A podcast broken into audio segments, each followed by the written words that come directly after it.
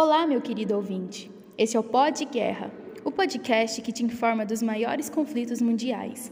Eu sou Ana Luísa Antunes. E eu, Ana Laura Souza. Hoje apresentaremos a vocês informações diversas sobre o conflito das grandes potências em destaque mundial. No episódio de hoje, a nossa equipe formada por repórteres de pavio curto fizeram investigações de campo com as duas grandes potências para saber dos seus pareceres atuais em relação à guerra. Isabela Moraes entrevista a Rússia para ouvir o seu lado e trazer algumas informações. Renner, quem te mandou o áudio e o que continha nele? Bem, é, Alexander, um investidor russo, nos mandou o áudio, mandou o áudio para a nossa equipe cujo mesmo tinha como interesse descobrir um pouco, aliás, consultar um pouco mais a respeito da condição de alguns países mediante o impacto da crise da guerra Ucrânia-Rússia no mercado de investimentos do mesmo.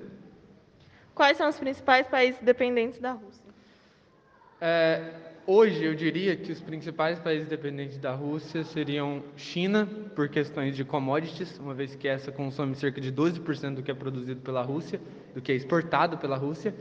Outros países também são bastante dependentes no quesito minério, que é algo que a Rússia se destaca e que é bastante forte. Países é, que consomem, de modo geral, cerca de 12 a a 13% do minério produzido pela própria Rússia numa perspectiva mundial. Por exemplo, o cobalto, que se destaca é, como produção russa, sendo que este possui 12% de relevância internacional é, no que diz respeito à produção, aliás, extração do mesmo no território russo. É, outro aspecto, outros países, na verdade, que dependem bastante da Rússia numa perspectiva de, de inter-relação, são os países agrários, como o Brasil, que dependem de produtos de agropecuária e produtos como pesticidas e agrotóxicos que são fundamentais e muito relevantes na, na produção russa. E a China e a Rússia têm uma relação forte suficiente ou ela pode pender para os Estados Unidos? Então, hoje eles não têm uma relação forte o suficiente para deliberadamente serem considerados aliados contra os Estados Unidos. Porque a China estabelece relações muito fortes, muito fortes com os Estados Unidos. Mas pode ser que com algumas é, articulações isso faça verdade no futuro. Pode considerar que a Rússia está perdendo seu poder econômico? Certamente. Acho que a guerra trouxe é, impactos severos para a Rússia, essa, essa investida dela mediante todos os acontecimentos que aconteceram com certeza estão trazendo alguns prejuízos para a Rússia que não eram esperados. Qual a perspectiva para o Brasil apoiar a Rússia e Estados Unidos durante essa guerra? Não, isso é bastante complicado. O Brasil estabelece relações comerciais e diplomáticas com ambos. Porém, eu diria que hoje os, o Brasil teria relações bem estabelecidas com a Rússia e possivelmente poderia, inclusive, integrar no âmbito russo numa possível guerra. E como a guerra atual está impactando a globalização? Bem, é, acho que a guerra atual impacta severamente na globalização na perspectiva de constituição de uma dualidade, uma vez que é, haveria uma, um desmembramento, aliás, uma ruptura nessa questão da globalização, já que alguns países comercializariam apenas com a Rússia e alguns apenas com os Estados Unidos. Haveriam dois polos. Certinho, muito obrigada. Em oposição, Emily Simeão busca apresentar a relação dos Estados Unidos e quais os impactos que os conflitos russos podem trazer à sua nação. Olá, estou aqui com o diretor de Relações Geoestratégicas estadunidense. Eu vou fazer algumas perguntas para ele, ok? Então, como que os Estados Unidos estão se comportando diante essa guerra nos dias atuais? Assim, desde o início, com as tensões, eles não só é, a, alertaram, mas eles também fizeram muita pressão para guerra acontecer. Eu acho que houve um pouco esforço diplomático, apesar de que ele não tinha muito o que fazer, mas tendo em vista que as situações que levaram a essa guerra foram causadas por ele também, ele está um pouco na retaguarda, mas ele quer aparecer de bonzinho. Certo. Eu queria saber sobre a China e os Estados Unidos. É, qual que é a relação que eles estão tendo agora? Porque eu sei que eles tinham uma relação mútua, né, econômica, é, uma grande relação aí, como é que é? Eles eram grandes parceiros comerciais e agora, depois dessa guerra, eu queria saber como é que eles estão. Então, a ruptura das relações entre os Estados Unidos e a China já era algo esperado. Porém, essas situações que está tendo de guerra a, adiantou isso. Os Estados Unidos realmente compete com a China em questão de produção industrial e eles tinham um, um acordo, por exemplo, porque o, o mercado da China, é, o funcionamento do governo chinês é socialismo de mercado. Então, dentre as medidas que eles têm lá dentro, é que para entrar empresa estrangeira, que eles também precisam lá dentro, é preciso de ter um associado dentro da China, porque aí a infraestrutura, é, os lucros dentro do país, eles vão ser divididos entre os associados chineses e os representantes dessa multinacional estadunidense.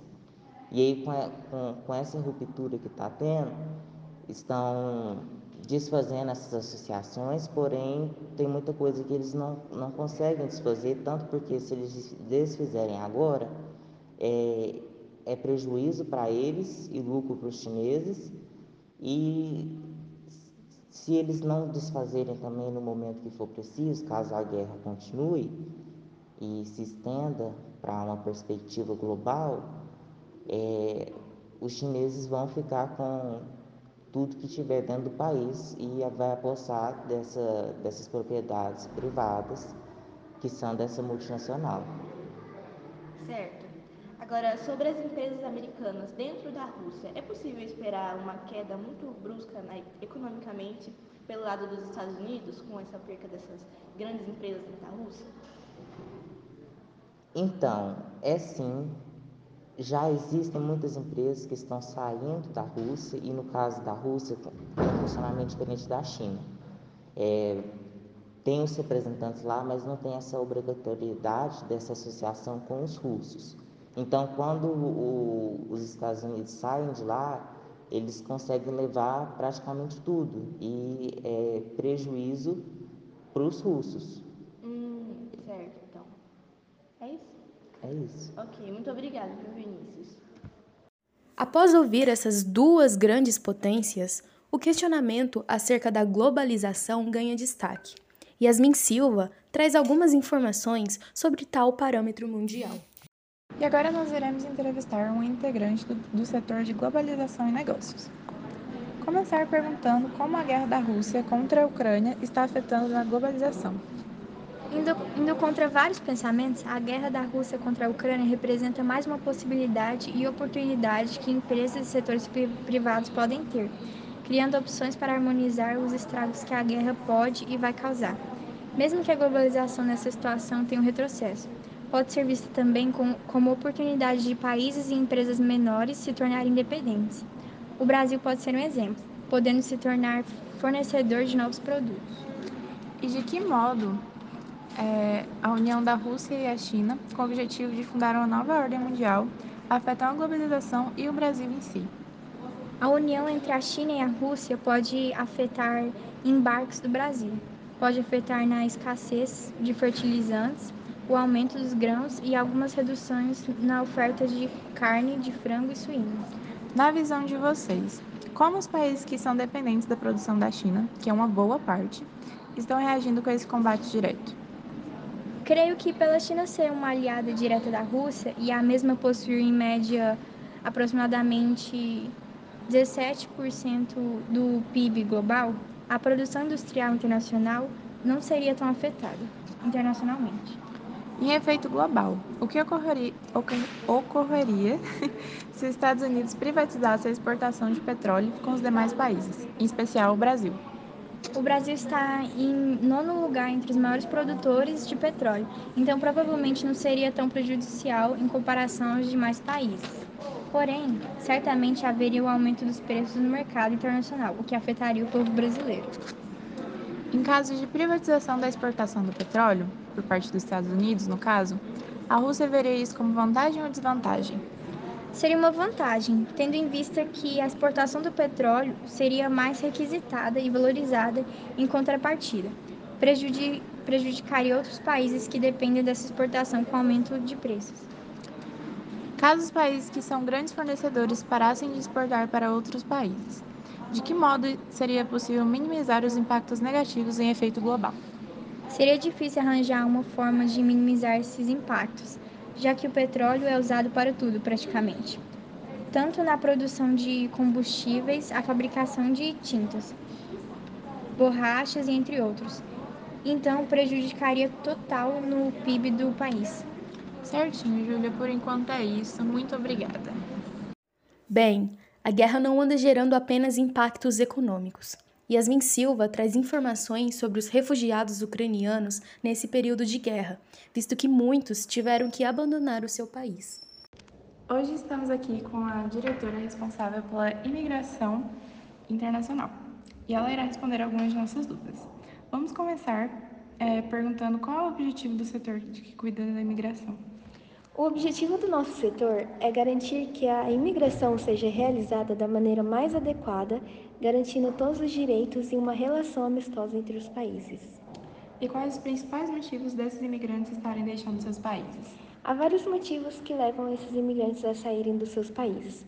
Alguns deles são as crises econômicas, que levam à busca de oportunidades melhores em outros países, questões de conflitos e guerra, por exemplo, o que está acontecendo na Ucrânia, condições climáticas e desastres naturais, como terremotos e tsunamis, a valorização de profissões em outros países, como muitos brasileiros fazem, perseguição religiosa e cultural, e em alguns a imigração é incentivada pelo próprio país, que queira receber imigrantes com o objetivo de mão de obra no país, como, por exemplo, o Canadá. Quais países estão sendo mais atrativos para esses imigrantes, ou só os únicos que eles veem como opção de refúgio? Nem toda imigração é forçada, há casos e casos. No países desenvolvidos tecnologicamente, como Canadá, Estados Unidos e países europeus, os imigrantes se atraem pelas condições de trabalho, especialização e a vida.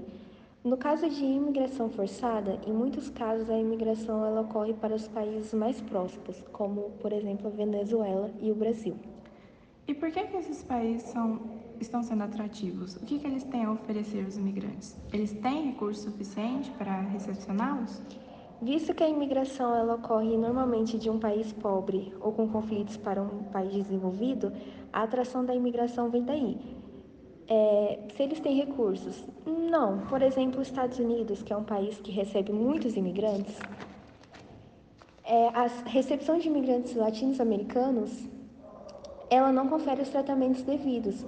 O que a gente pode ver em noticiários que a recepção de imigrantes mexicanos, por exemplo, ela resulta em sequestro, violências e separação de familiares, e no centro de detenção, onde eles são mantidos em condições de superlotação, sujeira e falta de comida. E de que modo vocês sugerem que os países recepcionem os imigrantes?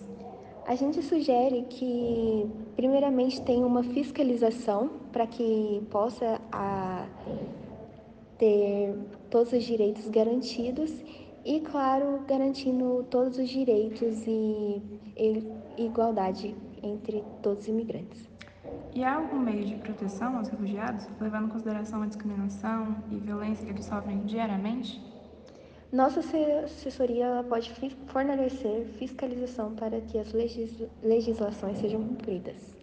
Quais os países estão refugiando os imigrantes ucranianos? Países vizinhos, como a Polônia, Eslováquia, Hungria, Romênia, a Bielorrússia, em sua maioria. E para finalizar, quais as principais dificuldades dos imigrantes? Eles sofrem distinção de raça? Sim, o que acontece é que Muitos países não recebem, não tratam os imigrantes da mesma maneira devido a diferenças raciais é, de um país ser de, dele vindo um país desenvolvido ou não e de questões culturais. Então, sim, há essa distinção de tratamento, mas a gente tenta amenizar isso pela informação. Por enquanto é isso. Muito obrigada, Erle, pela sua participação e por hoje é só. Diante de todo o exposto, podemos levantar alguns questionamentos. Toda guerra busca trazer um vitorioso ao final. Todavia, no conflito atual, percebemos que ambas potências, Estados Unidos e Rússia, estão sofrendo com certos impactos econômicos e gerando o efeito dominó em muitos outros países. Nesse cabo de guerra, vencerá a potência que articular melhor de suas relações internacionais com China e Brasil. Infelizmente, enquanto esse jogo ambicioso não acabar, milhares de civis inocentes terão que abandonar forçosamente suas casas, sem a menor garantia de que serão abrigados e considerados cidadãos nos países que os receberem.